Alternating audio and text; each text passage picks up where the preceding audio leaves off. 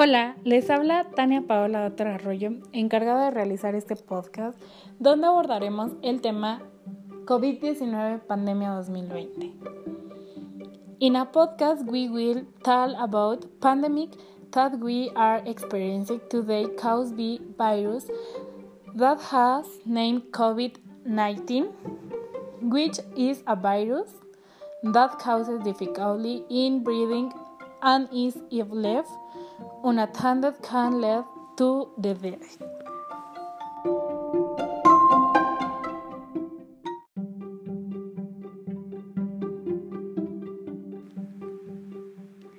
Este virus apareció en China de Wuhan el 19 de diciembre de 2019, siendo la ciudad más grande de la provincia de Hubei. Con 11 millones de habitantes, detectada por vía Twitter con una fotografía informando una neumonía típica entre los habitantes. Los científicos creían que se trataba de una infección respiratoria mortal, comenzando a multiplicarse las enfermedades, poniendo en cuarentena todo el país, siendo así otro problema porque la gente se moría en sus casas, ya que no había espacio en los hospitales para atenderlos.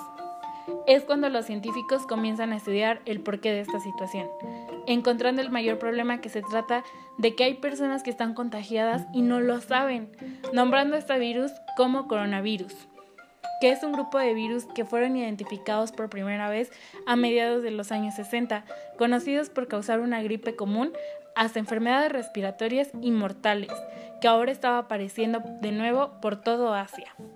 El 19 de enero se detectó el primer caso de COVID-19 en Estados Unidos, por un habitante de Washington que regresó de un viaje de Wuhan.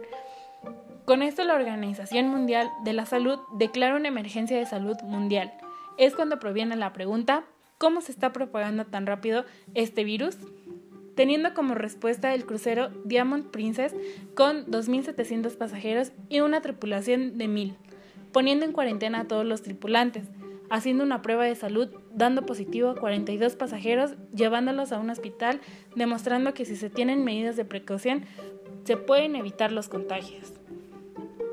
El 11 de febrero, un grupo de científicos de Pekín revela el ADN del virus, dando un informe que, pertenece a un virus llamado SARS, y esto se le nombró por primera vez COVID-19, identificando como síntomas fiebre de más de 38 grados, tos seca, dolor muscular y complicación respiratoria, teniendo que utilizar respirador para poder sobrevivir.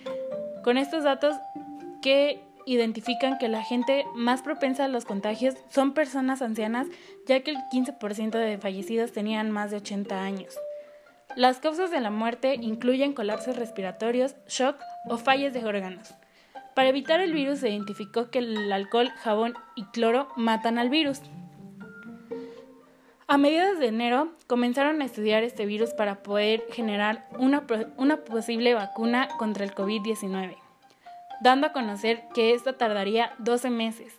En febrero los contagios de COVID ya estaban por todo el mundo, tomando como precaución el distanciamiento de 2 metros y el uso del cubrebocas.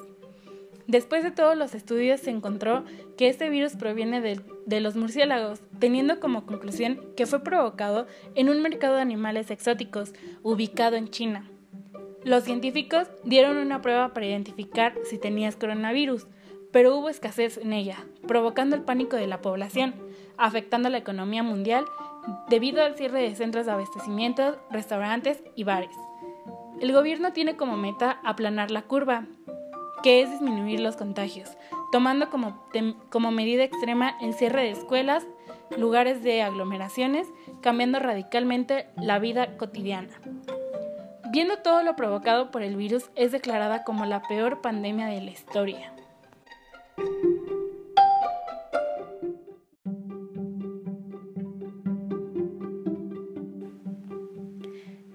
Por eso que en lo personal en esta pandemia lo principal es mantenernos en casa y si salimos mantener nuestra sana distancia. Así evitamos contagios y probablemente esto termine más rápido de lo que pensamos. Es una situación preocupante ya que este virus provoca daños en nuestro sistema respiratorio. También es alarmante el hecho de que hay personas asintomáticas que no saben que, están contagiadas y esas personas salen de casa y tienen contacto con otras personas y las contagian. Es ahí cuando nos damos cuenta de lo importante que es quedarnos en casa y evitar salir. Si tenemos que salir de casa por algo muy importante, es necesario tomar nuestras, nuestras medidas de precaución, que es el uso de cubrebocas, guantes, gel antibacterial y no llevar nuestras manos a la boca, nariz y ojos.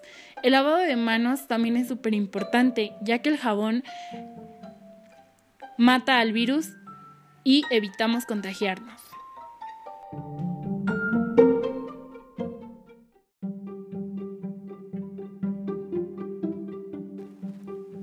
A continuación mencionaré una comparación de cómo es que un virus puede dañar a un ser humano y cómo daña a un equipo de cómputo.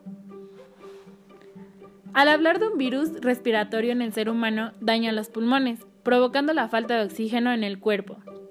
Y al no tener oxigenación tu cerebro deja funcionar como normalmente lo hace.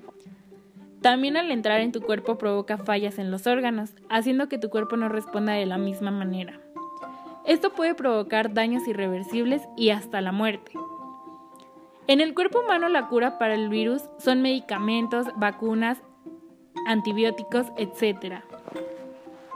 Por otro lado, en una computadora cuando el virus entra, provoca lentitud, daños en los programas y si tú estás realizando algún trabajo te lo borra o te puede sacar de la aplicación.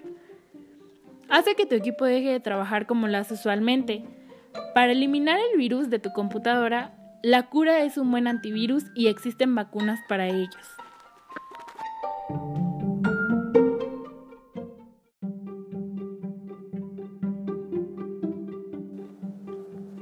Llevaré a cabo la presentación de la gráfica sobre el comportamiento epidemiológico que se ha presentado en los últimos meses, que son marzo, abril y mayo, asimismo como de la primera semana de junio.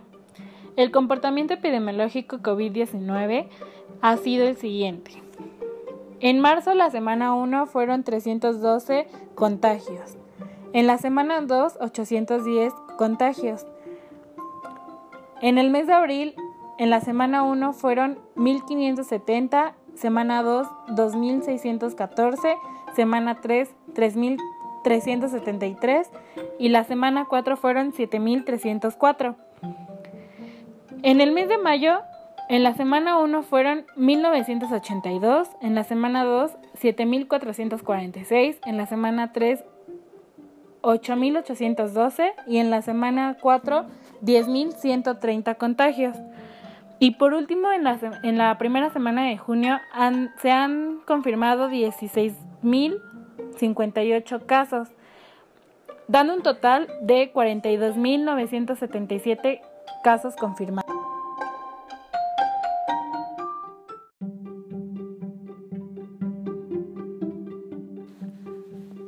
Una vez teniendo toda esta información, es importante saber que Debido a la suspensión de actividades por el COVID-19, todos estamos obligados a permanecer en casa, convirtiéndose nuestro hogar en un lugar de trabajo, en sala de videoconferencias o en un salón de clases.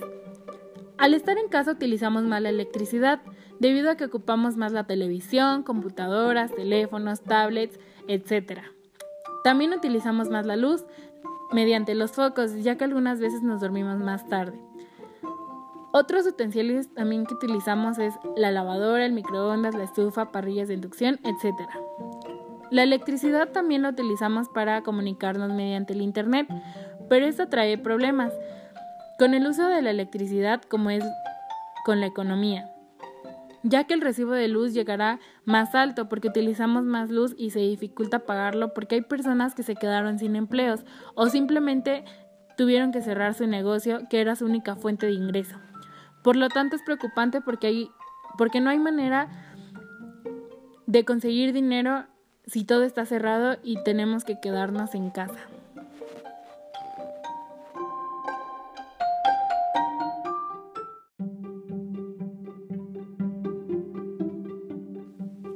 Para finalizar, decidí realizar una entrevista sobre la política femenina a un integrante de mi familia, incluyendo cómo es que vivimos las mujeres en esta pandemia. A continuación, La señorita Montserrat Doctor será mi entrevistada. Comenzamos. ¿Cuál es tu opinión sobre el voto femenino? Pues a mi parecer es muy bueno lo que están haciendo debido a que es muy importante la decisión de todo el mundo, así ponemos en práctica la igualdad y por lo tanto me gusta mucho esa idea. ¿Qué piensa o cuál es su reacción al leer la inexistencia de los derechos políticos en 1953? Pues estoy muy en desacuerdo debido a que no se nos tomaba en cuenta en nada y parecíamos que éramos solamente un objeto. ¿Cree que las mujeres participan en la política actualmente? Pues en cierta forma sí, al dar nuestro voto, pero creo que aún no se nos toma al 100% en cuenta. ¿Usted está de acuerdo con la libertad que tenemos ahora para votar? ¿Por qué? Sí estoy de acuerdo porque al igual que los hombres tenemos decisiones propias. ¿Considera que si antes no permitían que la mujer votara era por discriminación? Claro que era discriminación porque estaban desigualizando a las personas. ¿Usted cómo ha vivido esta pandemia? Pues la he vivido muy bien en conjunto de mi familia y pues siento que esto nos ha ayudado a acercarnos mucho más. ¿Considera que trabaja más? Eh, pues en cuestiones escolares un poco, porque no nos llevan a tanto rendimiento en las escuelas como lo están haciendo en casa. ¿Considera que hay más violencia hacia la mujer estando en casa? Sí, pero en otras familias, no es tanto a, a cuestiones propias, sino que me refiero a las noticias que aparecen en televisión, como que hay más llamados de emergencia por la discriminación doméstica. Le agradezco mucho su tiempo. Gracias, señorita Monse.